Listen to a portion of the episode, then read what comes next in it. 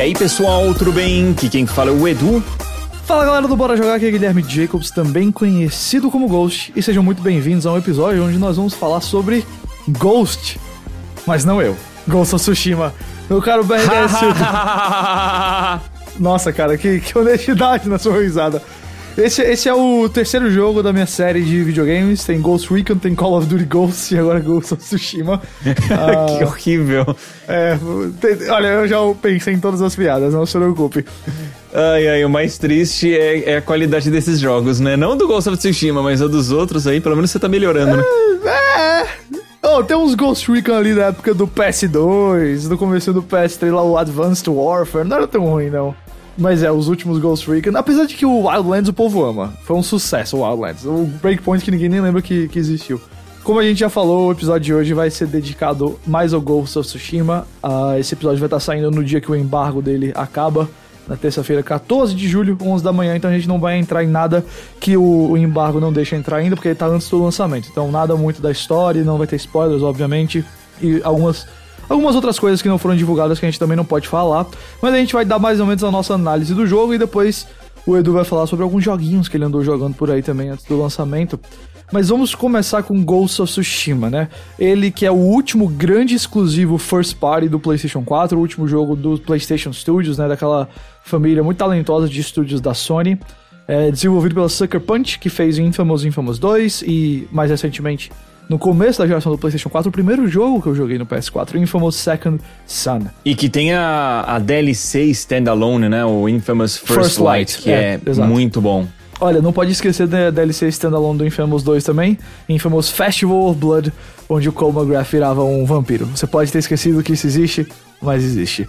Cara, eu vou passar a bola para você nesse comecinho. O que é que você esperava de Ghost of Tsushima e o que é que ele entregou para você? Vixe, pergunta pesada é... logo de cara. Vamos lá, vamos lá. Minha expectativa com o Ghost of Tsushima era altíssima, eu acho hum. que pelo pedigree, né? Sucker Punch é um baita de um estúdio, tanto que eles ajudaram a a Sony a desenvolver o PlayStation 4.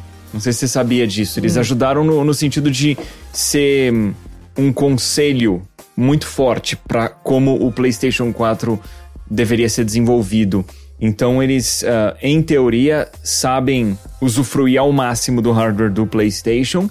E é algo que eu acho que foi bem realizado tanto com Infamous Second Son e First Light e com Ghost of Tsushima, porque é um jogo visualmente deslumbrante. Mas eu tinha uma altíssima expectativa com Ghost of Tsushima em função de todo o marketing que foi feito em claro. torno do game, por ser um jogo com uma ambientação bem interessante. Eu gosto de ambientação japonesa para games, tanto que eu sou muito fã de Sekiro, Nioh, Nioh é. 2. E a minha ideia de Ghost of Tsushima é que seria um jogo com uma história de altíssima qualidade e isso aliado a um gameplay que se passa em mundo aberto também de altíssima qualidade, sem aquela história de Ubisoftização de mundo aberto, ou seja, jogo lotado de coisas superficiais. Eu queria uma experiência com conteúdo, seja lá o que eu estivesse fazendo. Missão principal, conteúdo bom. Missão secundária, conteúdo bom. Exploração aleatória, conteúdo bom.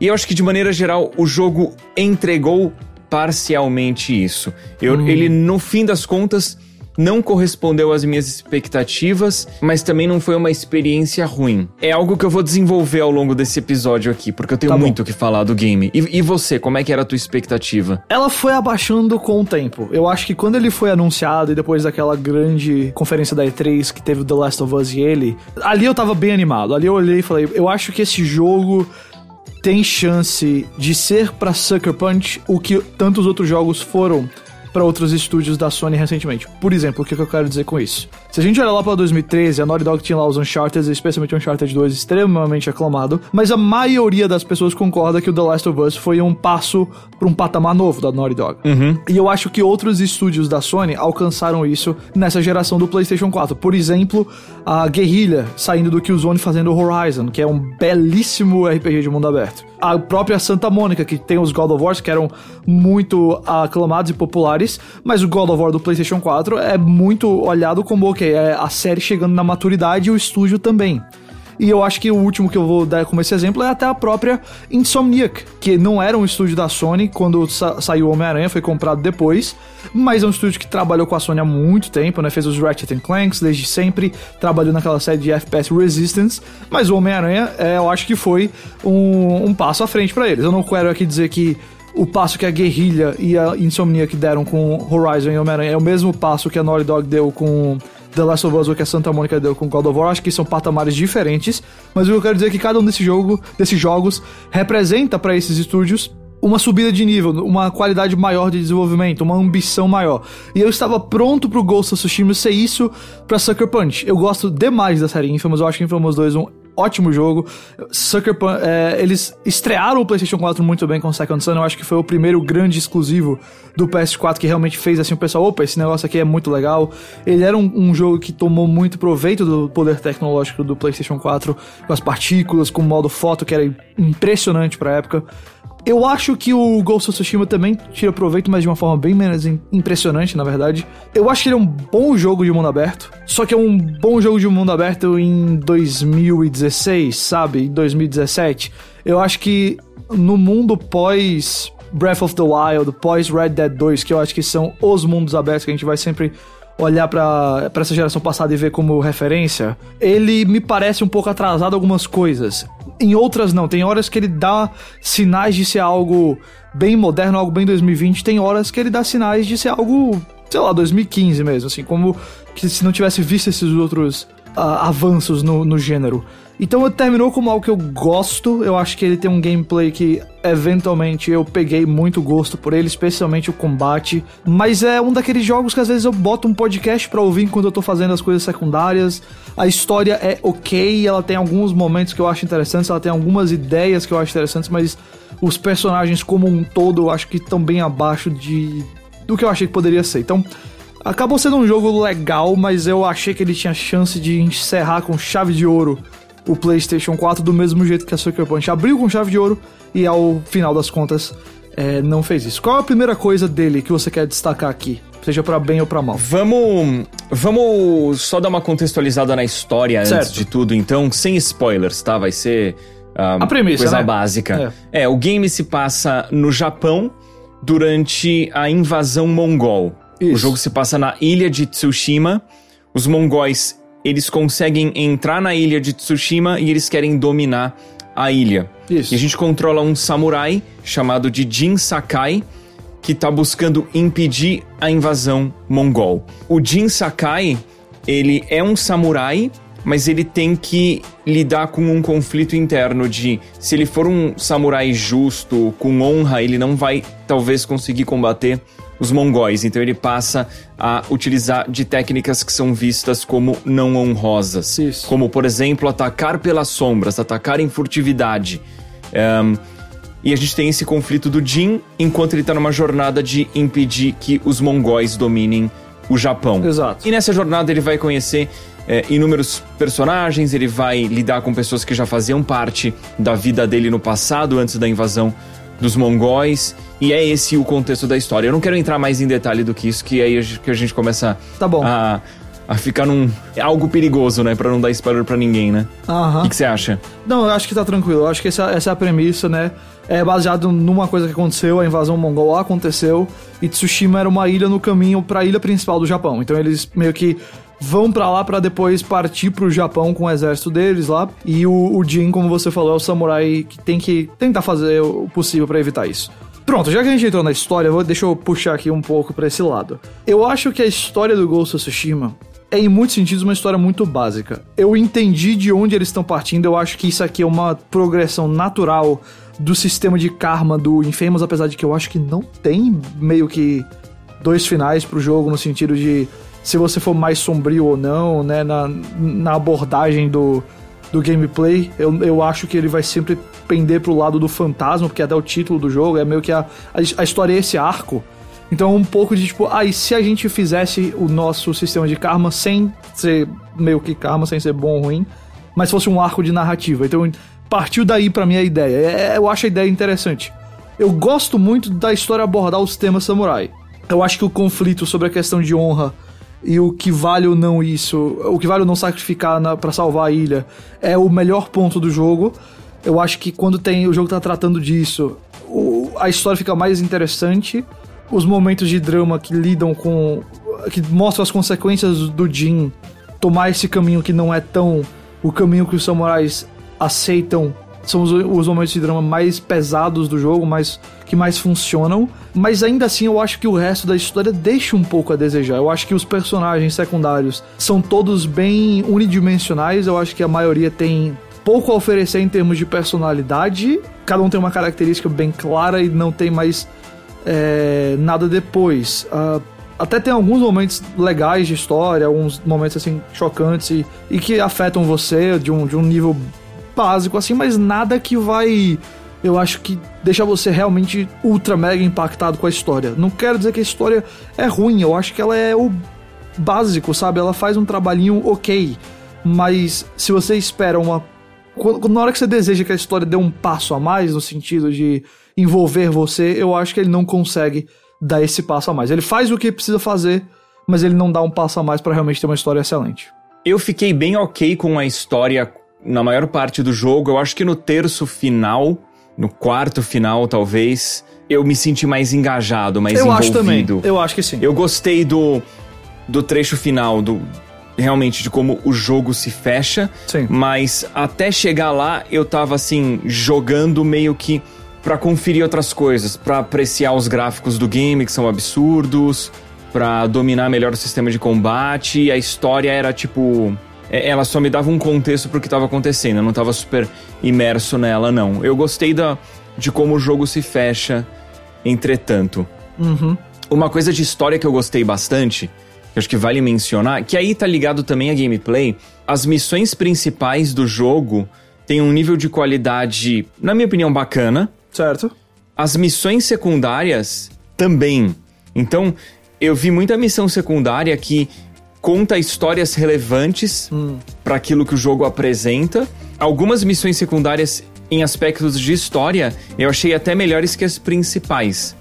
Em algumas missões secundárias eu falei, caraca, olha o que, que os caras fizeram, isso aqui é secundário. Uhum. Tipo, alguém poderia não ver isso e. E eu achei isso bem legal em, em termos de, de, conteúdo de quests. Deixa eu dar um contexto para as missões secundárias que eu acho importante falar. Tem basicamente três tipos de missão no jogo, três tipos de quests. Tem o principal. São os contos do Jin. Isso, que é a, é a história do jogo. Elas estão sempre marcadas com o objetivo douradinho assim na, no menu e você sabe que aquilo ali é pra continuar a história. E aí tem basicamente dois tipos. Aliás, perdão, eu falei três tipos, são quatro tipos de missões. Essa é a primeira, né? Missão de história. O segundo são side quests de personagens, são contos de outros personagens, e aí variam de duas missões até nove missões. As maiores são nove missões, tem algumas com quatro no meio, por aí vai. E elas seguem uma linha narrativa, é, um subplot aí, daquele personagem, com os personagens com quem ele se envolve, com os conflitos pessoais deles. Então essas são as missões que eu acho que são mais elaboradas em termos de narrativa e elas realmente passam para você a ideia de tipo, olha, a gente deu um cuidado a mais com esse side quest. Eles não são simplesmente vá lá e colete essas coisas e volte. Tem uma, tem uma história por trás. Depois tem as missões mais básicas, tem um side quest que eles chamam de Contos de Tsushima, que são os aldeões aleatórios da ilha que vão te dar. E aí é coisa tão básica de tipo, vai lá e, por favor, mata as pessoas que estão invadindo minha casa, ou vai lá e encontra onde minha filha tá, vai lá o que aconteceu com minha família. São missões bem mais rápidas, uma, uma missãozinha, um objetivo assim, dois, pá, resolveu. E por último tem os contos que eu acho que são míticos o nome, né? Sim. Contos são, são fat quests, é basicamente vá lá e pegue isso, mas com bastante tempero por cima, né? Com uma história por cima, tem sempre uma animação para começar eles, que é bem legal, uma animação estilo é, japonês antigo, assim, com a, com a tinta. Tem normalmente algum duelo interessante, algum, alguma batalha interessante, alguma área nova do jogo para você ir. Então, esses eu acho que também fazem um bom trabalho. Os prêmios dos contos míticos eu achei bem legais, são, porque é. ou são equipamentos bem especiais, muito bons, ou são novos golpes. Isso. A gente tem algumas, alguns golpes que são super especiais, e eles a gente aprende através desses, desses contos míticos. Exato. Que eles têm até um, um símbolo azul, celestial, Isso, é azul, bonito. Exato. É, é bem bacana. Então, para dar uma fechada aqui nessa, nessa dos contos antes de você falar, eu acho que a história, os contos de história, por serem os contos principais, estão na média. Por aí, são ok. Eles não impressionam. Os contos de outros personagens, esses side quests mais elaborados, esses eu acho que estão acima da média do que a gente vê em jogos de mundo aberto. Eu acho que eles fazem um trabalho legal. É, não é um negócio assim nível Witcher, como eu vi algumas pessoas suspeitando que seria, mas é uma coisa com certeza acima de, da média que a gente vê em jogo de mundo aberto. Os contos de Tsushima, eu acho que esses mais aleatórios, né? Pra mim, tanto faz, tanto fez. Eu acho que eles são ok. São ok, são ok. Alguns são, são mais interessantes, no tem geral uns mais eles são chatos, ok. tem uns mais. Tem uns mais chatos, tem uns mais interessantes, tem uns que pelo menos assim a premissa é mais legal do que a conclusão. Normalmente a conclusão termina sendo só um grupo de bandidos que você precisa matar, mas a premissa é legal. E aí os contos míticos eu gosto também. Porque eu acho que é uma maneira legal de você fazer o Fat Quest, basicamente. De você fazer. Ah, eu preciso pegar essa recompensa, como que eu vou deixar isso legal pro jogador? Lembrou para mim daquelas tumbas do Assassin's Creed 2 para pegar a armadura especial do Ezio. Ok, era um Fat Quest, mas o, o, ir até lá, o fazer o puzzle, o fazer a solução era divertido o suficiente. Então, eu vou dizer que dois tipos de quests ficam acima da média. O, os de eu vou dizer que são um pouquinho abaixo da média e o de história mais ou menos ali dentro do que eu espero é, de fazer mínimo, assim. Então, no geral, essa essa essa é a minha maneira de ver a divisão dos quests. Mas deixa eu falar, deixa eu parar de falar e deixar você comentar agora também. Tá, não, acho que de história e missões é. De maneira geral é isso. Vamos falar de gráfico, que eu acho que é um ponto Tá que, que vai ser interessante. Eu, quando comecei a jogar o Ghost of Tsushima, eu tive um choque de realidade. Que nem todo eu tinha jogo da Last of acabado- Us Part 2. Exato, eu tinha acabado de, de jogar The Last of Us Part 2 e é até certo ponto uma comparação injusta porque Sim.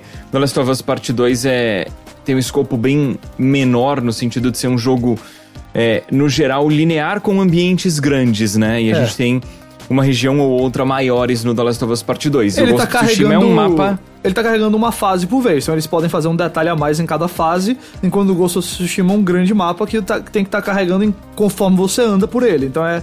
O peso disso é diferente, né? Não, não dá pra cobrar o mesmo, a mesma coisa dos dois jogos. Mas é, a partir do momento que você tá no Ghost of Tsushima e você já se desligou do, do The Last of Us, um, até porque a gente demora um pouquinho de gameplay pra chegar no mundo aberto puro é verdade. mesmo. Inclusive, eu acho que isso é um Tsushima. problema do jogo. O começo dele é bem devagar, mas tá. Mas uma vez que a gente tá naquele mundo aberto puro, eu, eu notei o quão bonito esse jogo é, em especial os cenários, porque a gente Exato. tem uma variedade grande de ambientes, então a gente tem florestas e assim, vários tipos de florestas. A gente tem campos abertos, diferentes tipos de mato. A gente vai encontrar regiões com, com declives maiores, montanhas nevadas, regiões com, com mais chuva, praias e de maneira geral, é tudo muito bonito. Até porque o, o clima dinâmico do game eu achei bem interessante.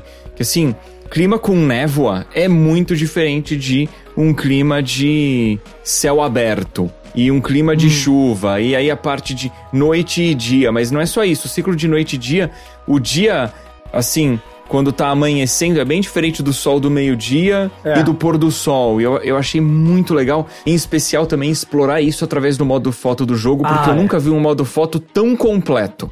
O modo foto do jogo é, é absurdo, e eu achei que a modelagem dos personagens, apesar de não ter aquele detalhamento de The Last of Us Part 2, é interessante. Vários personagens é, que a gente encontra com o passar do jogo, dentre os personagens principais, tem uma aparência bacana, visuais distintos, tanto de é, expressões faciais e, e da própria modelagem do rosto, mas também das roupas que eles utilizam e equipamentos. E Eu, eu achei graficamente jogo impressionante, em especial quando a gente consegue chegar no topo de uma montanha e ver o mapa praticamente inteiro, sabe? Aí você puxa o modo foto e olha aquilo e você fala: Caraca, como que eu tô vendo isso tudo na tela ao mesmo tempo, né?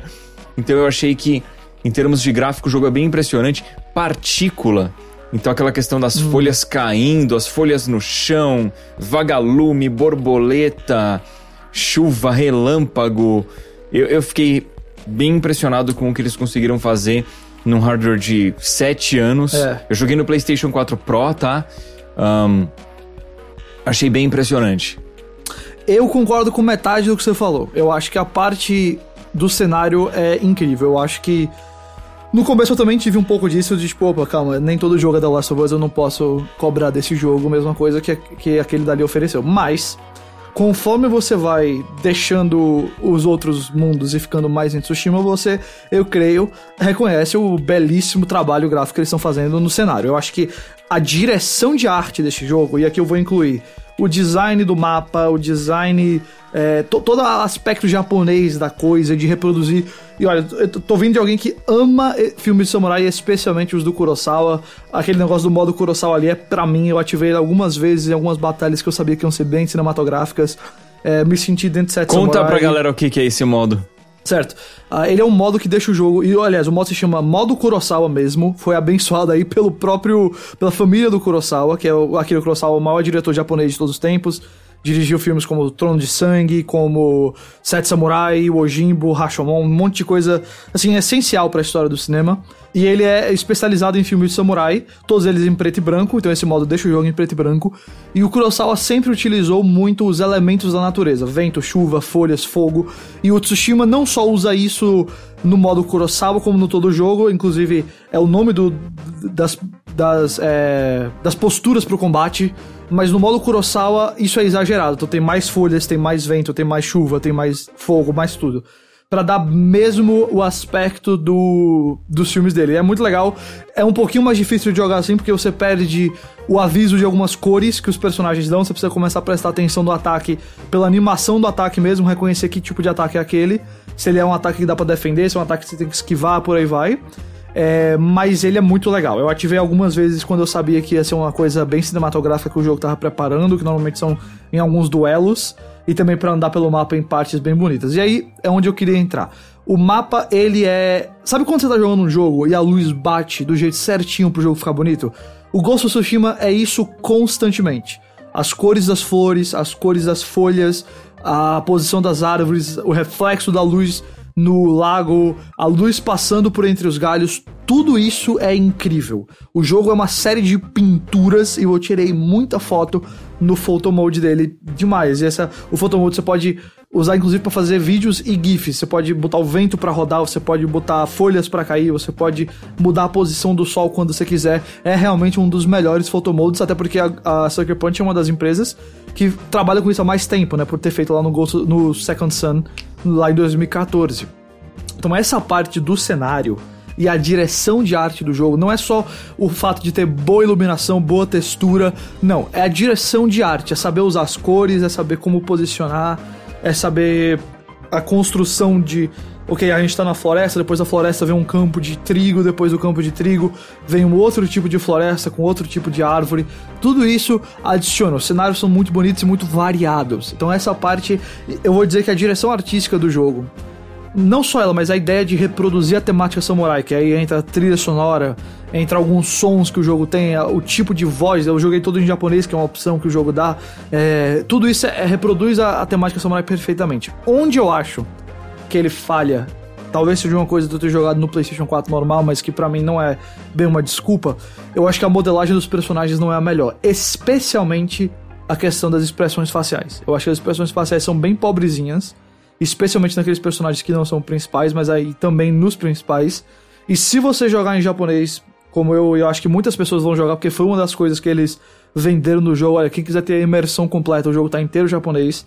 A sincronia das expressões faciais com a voz tá completamente errada. É como você vê um filme dublado. Então, eu acabei ativando um negócio lá de botar máscara no Jin Mal dublado, todo. no caso, né? Mal dublado, exato. Uh, eu acabei ativando aquela opção de você botar máscara no Jin o tempo todo, porque me tirava da história. Toda vez parecia que ele tava falando uma coisa e a voz dizendo outra. Então, Nesse sentido, eu acho que o jogo deixou a desejar, a parte facial especialmente, mas os personagens como um todo, achei que faltou um pouquinho de textura, uma hora eles parecem muito massinha, parece estar tá faltando um pouquinho de de realismo neles. É... Eu tenho um comentário para fazer de expressão facial. Achei que as expressões faciais do modo foto, que o modo foto permite a gente mudar a expressão facial tá. do Jin, lá eu achei que não tá bacana, mas durante as cutscenes eu particularmente gostei. Hum. É, eu, eu acho que o modelo de cutscene devia ser diferente do modelo que tá no, no modo foto, né? Provavelmente. Hum. Aí. É isso. Certo. é, é, ok. Deve ser por aí mesmo. Então, assim, da parte gráfica eu acho que eu tenho isso pra dizer, mas diga. Sobre vozes, você falou, é, já tinham me avisado que em japonês não estava com uma boa sincronia de, de movimento facial em relação ao áudio. Eu joguei o game com o áudio em inglês, porque a dublagem em português atrasou por causa do coronavírus. Foi. Um, mas da última vez que eu coloquei o game para rodar, ele já tava com a dublagem disponível em português. Deixa eu só dar o, o aviso, né? A dublagem em português, ela chegou no patch 1.0.3. Aliás, 1.03. Esse patch já vai estar disponível para todo mundo no, no lançamento do jogo, né? Ele já vai lançar com esse patch disponível e ela traz português, traz italiano e espanhol da América Latina. Então são é, pelo menos aí três idiomas que realmente no começo o jogo era japonês ou inglês, mas para quem gosta mais de português vai estar tá disponível no lançamento. É, eu zerei jogando com as vozes em inglês e eu deixei todo o resto em português. Eu achei que a tradução para português de maneira geral, foi muito bem feita. Hum. E as vozes em inglês eu achei que estavam muito boas. Certo. E aí, em inglês, a gente não tinha o problema de, de sincronia. O e que olha, era dito as, era o que a gente via. As vozes em japonês eu acho que estão ótimas. O pessoal que fez a dublagem em japonês tá de parabéns aí, não tem nenhum problema com esse lado. É realmente só questão da, da sincronia mesmo. Beleza. Um, a gente falou um pouco de dublagem, vamos entrar em áudio então, que eu acho tá que bom. faz sentido. É, eu gostei do áudio, eu acho que a parte de efeitos sonoros, de combate, tava bacana. Não tá no nível de The Last of Us, novamente, parte 2. Mas estava num nível bacana e, em especial, num jogo samurai, é muito importante você ter um retorno das suas ações de áudio, de bloqueio, é. de parry, esquiva, do, de você conseguir ter uma leitura do que está acontecendo em combate. Eu acho que é, o jogo faz isso com boa qualidade. As músicas eu achei boas, mas eu não achei que o jogo tenha uma trilha sonora boa o suficiente a ponto de ser marcante. Ela é boa, ela cumpre o seu papel, mas não é que eu terminava de jogar e ficava com a música do game na cabeça, que nem acontece com, sei lá, Final Fantasy, ou como aconteceu comigo com The Last of Us. Eu acho que as músicas, elas, tipo, enquanto você tá jogando legal, depois que você jogou, você já não lembra mais. É assim, sem dúvida nenhuma, não tenho nada adicionado da trilha sonora de ser memorável, não.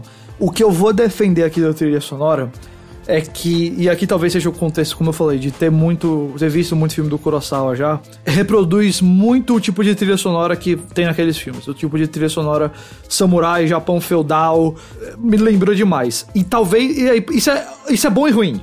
É bom no sentido de que traz aquela atmosfera para mim, mas é ruim no sentido que sempre fica.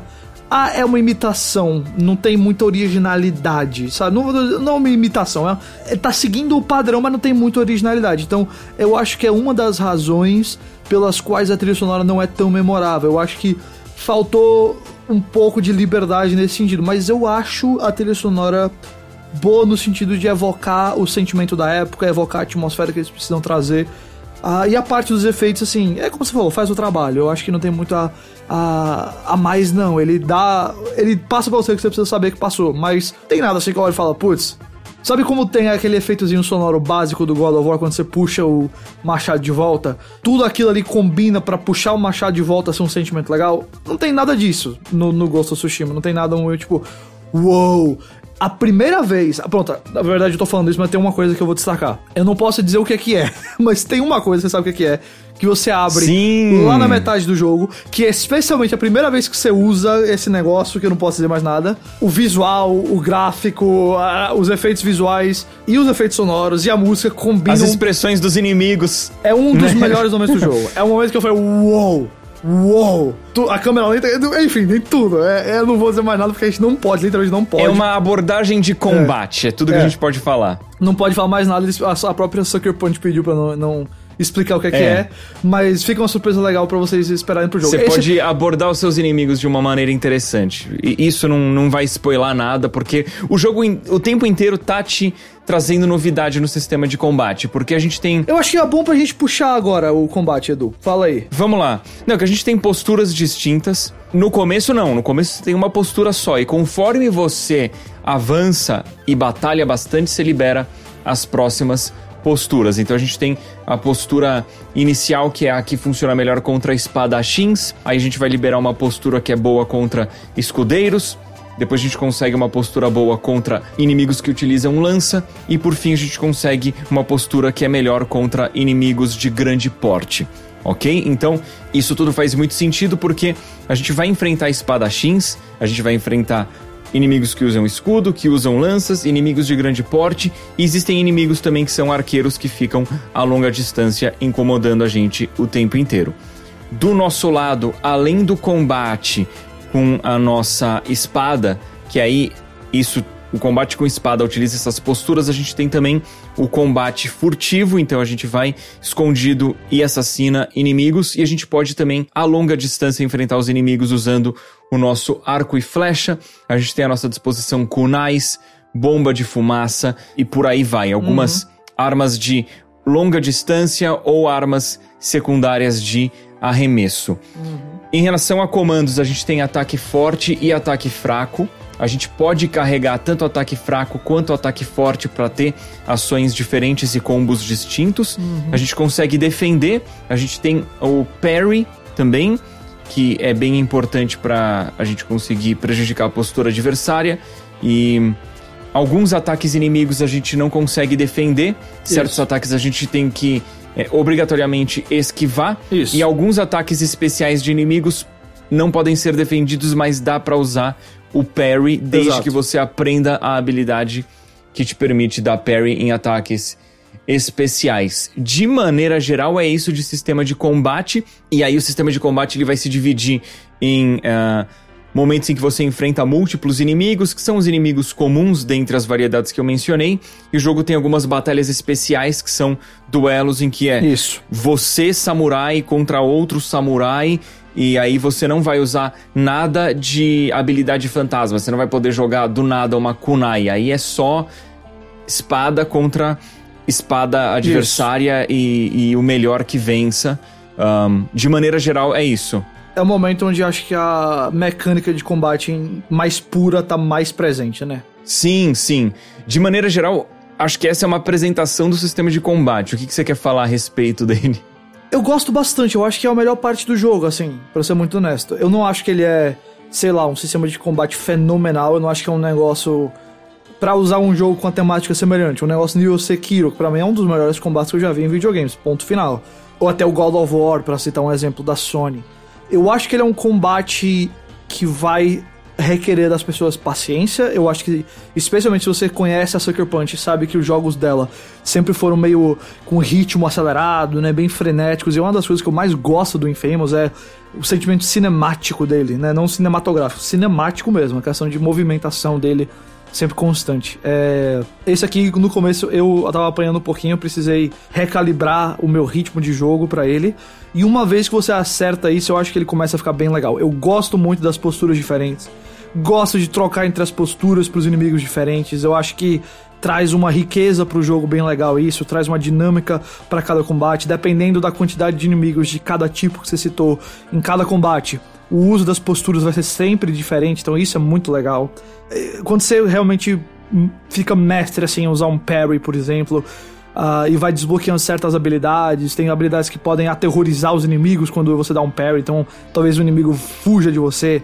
Então, tem habilidades que permitem que você dê parry, como você falou, em ataques que antes você não poderia dar. Então isso abre um leque novo de como lidar com aqueles inimigos. Tem os, os artefatos que os equipamentos que eu acho que contribuem muito pro stealth, que é outra coisa que eu gosto. Eu gosto do stealth do jogo, das técnicas de assassinato que você pode abrir, é, aumentar a velocidade dos assassinatos. O, toda essa, é, essa parte de stealth e combate é muito boa. O que para mim é, é essencial pro jogo não falhar em outra coisa que eu vou citar mais pra frente, né? Na parte quando a gente for falar realmente do mundo aberto em si. Então o combate me agrada. Eu não acho que ele é uma coisa assim revolucionária, mas eu acho que é um dos pontos mais fortes do jogo. Eu acho que eles trazem mecânicas variadas o suficiente, momentos variados o suficiente. E os duelos são muito legais, porque aí é, é o combate, digamos assim, bare bones, puro é o combate básico e você tem que estar mestre no combate básico e o jogo sempre vai trazer um cenário muito bonito com luzes e efeitos da natureza bem legais é, pra uma batalha que com certeza vai ser memorável. Os duelos sempre me agradaram bastante, apesar de eu não achar que a maioria deles é tão difícil.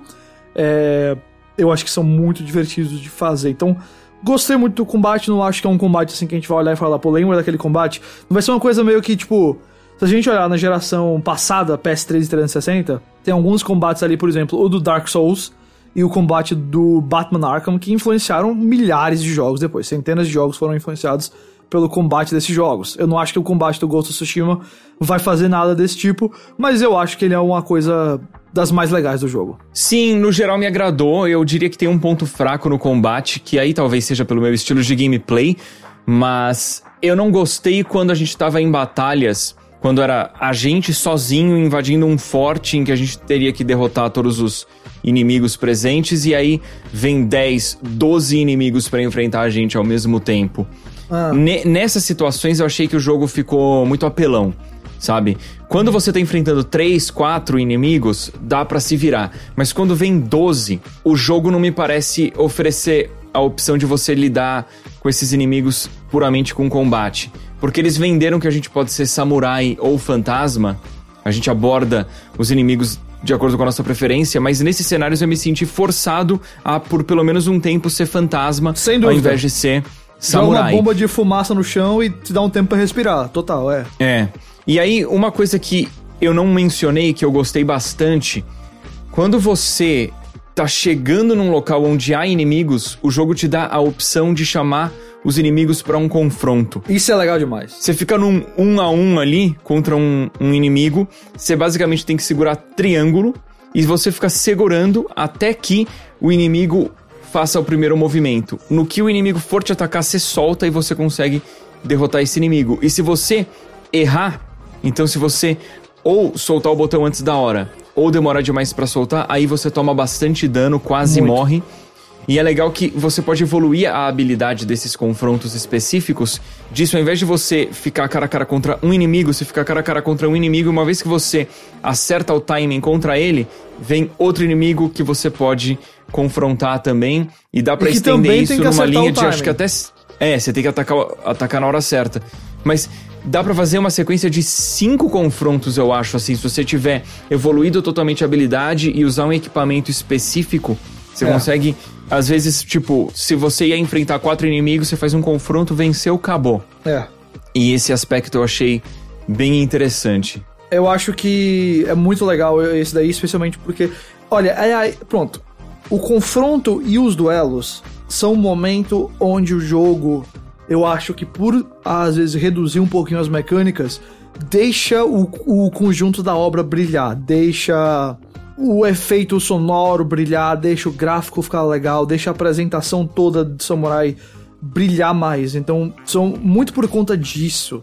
Eu acho que os confrontos e os duelos são legais demais. É, eu, eu queria partir do. Eu falei, né, que o, pra mim o combate e o stealth serem bons. Pelo menos assim, divertidos. Não vou dizer que são revolucionários, mas são, eu gosto de fazê-los. Isso é essencial para mim para salvar o jogo de um defeito. Eu acho que o mundo aberto dele tirando os quests, né, que a gente já explicou sobre os quests, mas falando das atividades do mundo aberto, não acho que é muito ah, variado e legal ou profundo. Tem 3, 4, 5 tipos de atividades e você faz aquilo ali por 30 horas, sei lá quanto tempo você demorou pra zerar. Eu não contei minhas horas, mas. Eu não contei, o jogo não mostra, mas é, eu acho que foi umas 30 horas mesmo. Eu tô chutando por aí também. Uh, então você não tem. Não achei que tem muita variedade. Acaba tendo muito campo de inimigo. Óbvio, tem uns que são fortes ou vilas, e aí tem mais inimigos e mais objetivos dentro daquele forte ou vila. E aí é legal por quê? Porque você tem a opção de usar todas essas mecânicas que eu gostei de ataque de stealth mais vezes e contra mais inimigos e de formas mais variadas. Então, se não fosse, se o combate stealth não fosse tão interessante, eu acho que o mundo aberto ia sofrer mais do que sofre, porque quando você não tá lidando com os inimigos, os fortes e tudo mais, eu acho que o, o resto do que você faz é bem básico, sabe? Bem básico mesmo. Tem um, um negócio mais de plataforma, e aí eu acho que é básico. Tem um negócio de achar certos itens, de seguir certos animais, o pessoal viu aí nos State of Plays da Sony. Tudo para mim o mínimo do mínimo do mínimo. Nada interessante. Eu achei que são, são muito assim. É, feijão com arroz. Nada que impressiona. Entendi. Não, não eu, gost, eu até que gostei. Eu acho que assim. Depois de. Vamos dar um exemplo. No game a gente tem algumas fontes termais. Quando você encontra uma fonte termal e descansa nela, você aumenta um pouquinho a sua barra de vida. Uhum. Então, toda vez que eu via um pássaro amarelo voando perto de mim, eu seguia ele com a expectativa de encontrar uma fonte termal, porque okay. aumentar a vida é muito bom. Mas às vezes o pássaro amarelo vai te levar até um desafio do bambu, que basicamente é você tentar com a sua espada quebrar vários pedaços de bambu. E Esse isso é aumenta a sua determinação. Esse é legal. São aquelas. A determinação no jogo são aquelas bolinhas douradas que ficam no canto inferior esquerdo, que dá pra ver pelos State of Play. É. E aquilo é utilizado pra é, você se curar, você gasta uma bolinha. Você pode gastar uma para determinados ataques especiais. Pode gastar três para um ataque ainda mais especial. Enfim, é como se fosse uma estamina que é usada em situações especiais. Mas aí às vezes o pássaro ia me levar para alguma coisa que não me interessava tanto. A gente podia ir para cemitérios pegar os grilos canouros, que a cada cinco que a gente pega, a gente aprende uma canção nova na flauta e a flauta faz com que a gente mude o clima, basicamente. Uhum. Quando a gente toca uma, uma música. Foi algo que eu não, não dei muita bola pra flauta, quase não, não usei. Um, a gente tinha algumas missões também dessas aí de mundo aberto, que é fazer um trecho de plataforma que nos leva até um santuário. Uma vez que a gente honra o, o santuário, a gente ganha um amuleto. No game existem raposas que a gente pode seguir, que levam a gente até uma toca de raposa, na qual a gente ganha também um medidor novo. Como é que era? O toca de raposa era para conseguir equipar mais amuleto, né? É, amuleto, é. Então, assim, não é ruim, eu achei interessante, mas depois de algumas horas de jogo eu dava preferência para ao invés de é, fazer essas coisas secundárias de exploração seguir com a história principal ou com os contos de outros personagens. Entendo. É, assim, tem algumas atividades que eu acho que a atividade em si é legal. Eu até não, não me incomodou muito subir nos santuários. Santuários, apesar de que eu queria um pouquinho mais de variedade de onde subir, para onde subir. Eu acho que só tem um caminho, você segue aquele caminho. Também o, o bambu, é, eu achei legal. O bambu eu achei bem divertido. Eu gostava de fazer os bambus todas as vezes. O resto era meio que tipo, ah, se for caminho eu faço, mas dificilmente eu posso dizer que eu achei divertido fazer aquilo. No geral, a, a, minha opção, conforme eu percebi que dava pra fazer isso, era assim: eu ia jogando missão principal e, e missões secundárias dos, dos personagens, então contos do Jin e contos dos, dos outros personagens, e aí com isso eu ia desbloqueando o mapa. E aí eu voltava, abria o mapa, via o que, que eu tinha encontrado, e dentre as coisas que eu tinha encontrado, eu usava viagem rápida. Então, é. por exemplo, Passei por uma fonte termal durante a missão, depois eu voltava lá para poder aumentar minha vida. Eu passei por uma toca de raposa, eu voltava via viagem rápida, seguia a raposa, encontrava o, o pequeno santuário e pegava slot de amuleto. Uhum. Então teve muita coisa que eu acabei não voltando para fazer porque não me interessava tanto. Eu acho que um que beneficia também o resto do mundo, essas atividades, é justamente o que eu falei mais cedo sobre a beleza do mundo, tanto na parte gráfica pura quanto na direção de arte, porque explorar o mundo num nível visual é muito agradável para mim. Então, eu acabava topando ir para certos lugares, fazer atividades que talvez não fossem tão interessantes para mim, porque eu ia poder ver mais do mundo. Então, tanto questão do combate salvando lá as bases inimigas, porque as bases inimigas é o tipo que você espera. Tem uma base inimiga, aí você libera ela para abrir aquela, para meio que descobrir mais do mapa. Então você pode tratá-la num combate, pode tratá-la mais no stealth, né? Você já jogou Assassin's Creed, que já jogou Far Cry, nada disso é muito novo. Mas pelo, pelas mecânicas para mim serem agradáveis, eu gostava. E aí o visual ajudava a salvar o resto, porque eu acho que se não fosse o visual, ia ser bem mais chato do que é, é para mim pessoalmente. Então. Você falou Assassin's Creed, eu queria aproveitar esse momento, até porque a gente tá gravando isso aqui há 40 minutos é já. É muita né? coisa para falar, mas é. Você quer, quer encerrar o Ghost então? Não, eu queria fazer uma comparação. Tá bom. Eu gostei do Ghost of Tsushima. Hum. Eu ainda prefiro, apesar dos problemas, eu ainda prefiro Assassin's Creed Origins e Assassin's Creed Odyssey. Eu acho eu também. Eu não sei o Odyssey. O Odyssey eu acho que é grande demais, tem coisa demais, ele é todo lotado, ele é inchado para mim. Mas o Origins, com certeza. O Origins eu acho melhor. Esse, esse, agora achei... esse vai ser o Assassin's Creed Feudal que a gente sempre quis, não é não? é, e eu achei também... Cara, eu não sei se eu falo isso. Talvez o Days Gone seja ah, melhor que o Ghost Nossa, of Tsushima. Get out of here. Não, aí eu não aceito não. eu não aceito, não. Eu acho ali, ali ruim, ruim, puramente ruim. Tipo, a história desse jogo é ok, a história do Days Gone eu acho ruim, ponto final. Então eu não vou. Aí não, eu, eu gostei do Days Gone, eu gostei. Nossa, Edu. Ah, tá louco. Mas ok, tá bom. E não quero dizer que o Ghost of Tsushima é um jogo ruim, né? Porque o Ghost of Tsushima, ele é um bom jogo, mas ele é menos do que todo mundo acha que é. O problema é você com o Days Gone, o problema não é o Ghost of Tsushima. Eu, no, no, review que eu gravei pro meu canal, certo. eu dei 8,5 pro Ghost of Tsushima. Eu ia dar 8, mas o fechamento dele é muito bom, então eu achei que valia um, um 8,5. Então não é para as pessoas acharem que o jogo é ruim. Ele é um bom jogo. Só que ele é menos do que a gente imaginava que seria. Faz muito tempo que eu não dou nota de 0 a 10, eu acho que esse eu daria 7. Por aí. 3 estrelas é, de 5. Caraca! É. Ok. É, é tipo, para mim é exatamente o que ele é. Tem nada extremamente fantástico e não tem nada profundamente ruim. Então ele fica mais ou menos ali. Uh, tem mais coisa okay. boa do que coisa ruim, mas eu acho que a, a, o equilíbrio é mais ou menos esse. Então, pra, acho que acabou dando a conclusão aqui pra gente. Você mencionou Assassin's Creed, eu vou então já transicionar a gente para falar rapidamente. No dia 12 acho que vão sair os seus vídeos, né? A gente tá gravando dia 11, dia 12 vão sair seus vídeos, é quando rola a grande conferência da Ubisoft, a conferência Ubi Forward, que vai mostrar lá os próximos jogos da Ubi, mas você já deu uma jogadinha no Assassin's Creed Valhalla e no Watch Dogs é, Legion. Como a gente já comparou com Assassin's Creed, eu vou puxar primeiro pelo Valhalla. Eu vi alguns vídeos do jogo, eu tive acesso a algumas coisas do jogo aí que o pessoal teve para jogar uh, para mim tá claro do que, que, mais do que nunca eles querem fazer o Witcher em Assassin's Creed. Eles conseguem? Como é que é? O que, é que você achou? Cara, eu joguei por 3 horas e meia o Assassin's Creed Valhalla e foi uma experiência interessante que eu joguei via streaming, certo. porque em função da pandemia não dava para ir até o estúdio.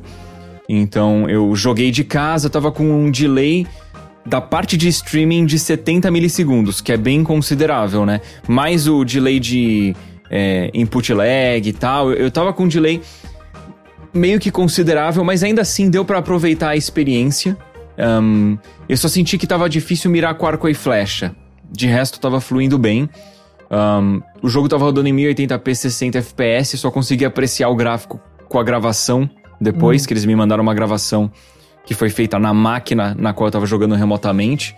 Aí eu consegui ver que o jogo tá, tá bem bonito.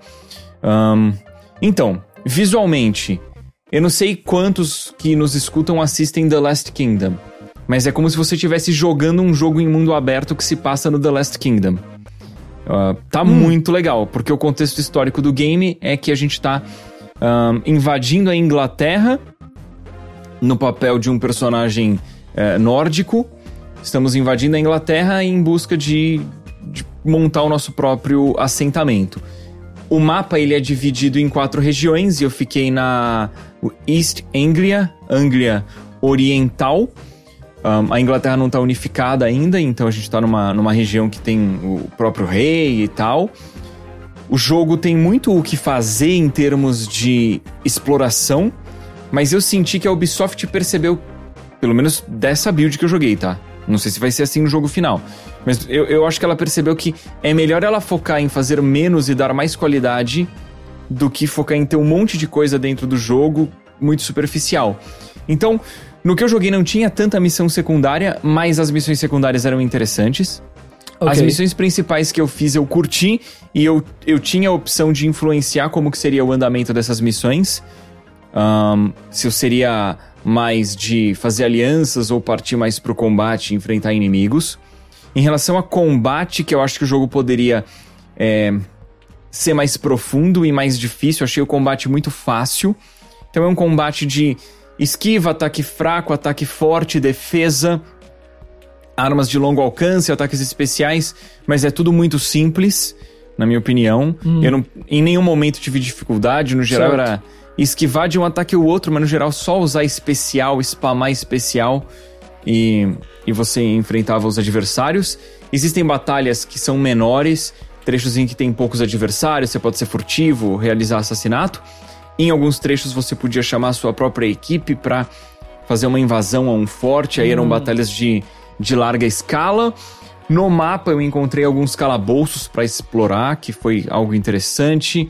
Um, o sistema de cura do game é legal também, que você é, encontra é, arbustos com sei lá, blueberry, mirtilo, você vai, come e recupera a vida. Se você estiver com a vida máxima, você vai e colhe aquilo para poder usar futuramente. Hum.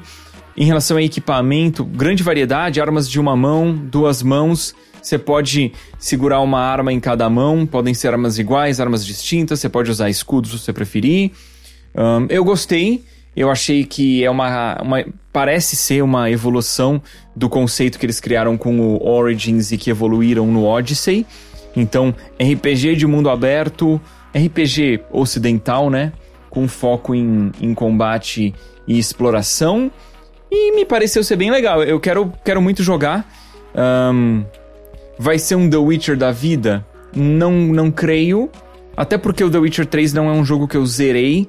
Eu fiquei muito doente quando lançou The Witcher 3. Eu tava com umas 10 horas de jogo, peguei uma infecção na garganta e fiquei com febre de cama e acabei não voltando ao jogo. Algo que eu pretendo fazer algum dia. Mas em, em comparação, não acho que vai ser um The Witcher da vida. Tá. Mas eu não acho que vai ser um jogo fraco. Me parece que vai ser um jogo interessante. Eu, em 3 horas e meia, gostei muito. E eu explorei um trecho que deve ser um quinto do mapa do game, hum. já tinha muita coisa para fazer. Tá bom. E partindo então, já bacana. pra. Partindo já pro outro, pro Watch Dogs Legion, dos dois é o que eu acho que eu tô mais interessado, porque para mim o conceito do gameplay dele é uma coisa mais nova, mais misteriosa para mim, né? De você poder usar basicamente qualquer personagem. Você recruta personagens NPCs do jogo e eles viram personagens utilizáveis com cada um com suas habilidades diferentes, cada um, sei lá, talvez tenha um mais é, habilidoso com armas de fogo, ou talvez tenha outro que seja melhor em hackear, talvez tenha outro que seja melhor em stealth. Então eu acho bem interessante isso. O que é que eles deram para você jogar? O que é que você experimentou? Tá, eu joguei o Watch Dogs Legion por 4 horas e meia. Então, eles logo de cara dão pra gente um trecho do início do jogo, pelo que eu entendi, só pra gente ficar contextualizado no game, mas é um trecho sobre o qual eu não posso falar e também ninguém pode mostrar. E aí, a seguir, a gente é lançado num trecho que fica mais ou menos no meio do game. Então, com muita liberdade pra gente explorar Londres. Eu optei, no geral, por jogar com uma, uma personagem que era uma construtora, porque por ela ser construtora, ela tinha a habilidade de é, vestir a roupa de é, utilizada em construção civil, e com isso ela conseguia se mesclar dentro de ambientes de construção por estar uniformizada. Certo. E aí, em algumas missões secundárias que eu podia fazer, que se passavam em construções, é, eu era muito mais furtivo do que se eu não tivesse uniformizado. E quem é construtor no game, no geral, pode chamar um drone de construção também, que é um drone grande. E aí eu controlava, eu hackeava o drone, trazia ele para perto de mim, subia nele e voava com ele pela cidade. Que é algo bem bacana. E no geral, os personagens. Deixa eu te perguntar, você experimentou a questão de recrutar um personagem novo e trocar para ele? Como funciona sim, isso? Sim, sim, sim. Experimentei. Alguns personagens você consegue recrutar logo de cara. E eu acho que isso varia de acordo com quão forte o DeadSec tá. Mas a maioria dos personagens eu tive que conquistar, fazendo alguma missão secundária. Então, um, por exemplo, é, tem um personagem que eu recrutei cujo amigo tinha desaparecido e tinham dito que o cara tinha morrido. E aí eu fiz uma investigação, descobri que o cara não tinha morrido, descobri que na verdade ele tinha sido raptado para fazer experimentos com ele, e aí eu consegui liberar o amigo do cara e nisso o cara se convenceu que ele deveria se unir ao DeadSec, aí eu pude passar a recrutar esse personagem. E os personagens que a gente pode recrutar têm várias habilidades distintas. Tem personagem que ele tem mais vida, tem personagem que é mais frágil, mas é mais furtivo, tem personagem que não consegue esquivar, tem personagem que, quando você tá com uma arma de fogo na mão, toda vez que você ataca um adversário, na verdade você mata o cara direto porque ele dá tipo um mata-leão e atira na cabeça. Um, as variedades são diversas. E tem, tem personagem que você pode recrutar que não tem nenhuma habilidade especial, e tem personagem que tem três, quatro habilidades especiais. Entendi. Então varia muito. Um, eu gostei da experiência de gameplay, então é, eu experimentei hackear o, o drone de, de construção, que nem eu falei. Eu dirigi carros diversos, eu dirigi barcos diversos, explorei a cidade inteira, eu invadi o, o, palácio da rainha e roubei um carro do palácio. A maioria dos carros do game são elétricos, mas o carro da rainha ele tinha placa preta e era de motor a combustão. Foi, foi uma parada bem, bem da hora, sabe? Eu, explorando um parque, descobri que dava pra eu fazer embaixadinha com uma bola de futebol que eu encontrei. E aí tinha um desafio de embaixadinha. Fazer o drible. Como é que é? É o drible. Mas assim, é, é um jogo interessante. Eu me diverti. Não deu vontade de parar de jogar. Mas ao mesmo tempo eu quero ver mais da história. Eu não pude ver tanto da história do game. O que eu percebi é que A gente não vai ter protagonista, tudo indica que não vai ter um protagonista e que o protagonista vai ser o próprio DeadSec, sabe? Hum, interessante. Legal. Mas eu eu gostei. Eu acho que a galera que curtiu muito Watch Dogs 2, que nem eu, vai sentir falta de um protagonista forte, que É. nem era o Marcos, que o, O Watch Marcos Dogs era 2 é muito muito legal. Ele era muito da hora. Ahn, e o, o ambiente é bem diferente, né? A gente parte de São Francisco pra Londres. Londres tem uma pegada mais séria, na minha opinião, um, um visual menos vibrante. É mão inglesa, o que confunde um pouco na hora de, É de mesmo, dirigir. né? Nem tinha pensado nisso. Mas é, mas é legal, eu gostei do jogo, eu, eu vi potencial nele.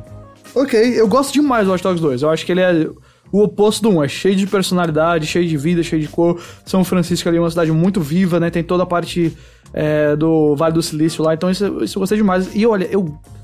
Eu tô pronto pra esse jogo ser legal. Eu, é, obviamente, não joguei, eu não tenho nada a adicionar no momento, mas eu tô pronto pra ele ser legal.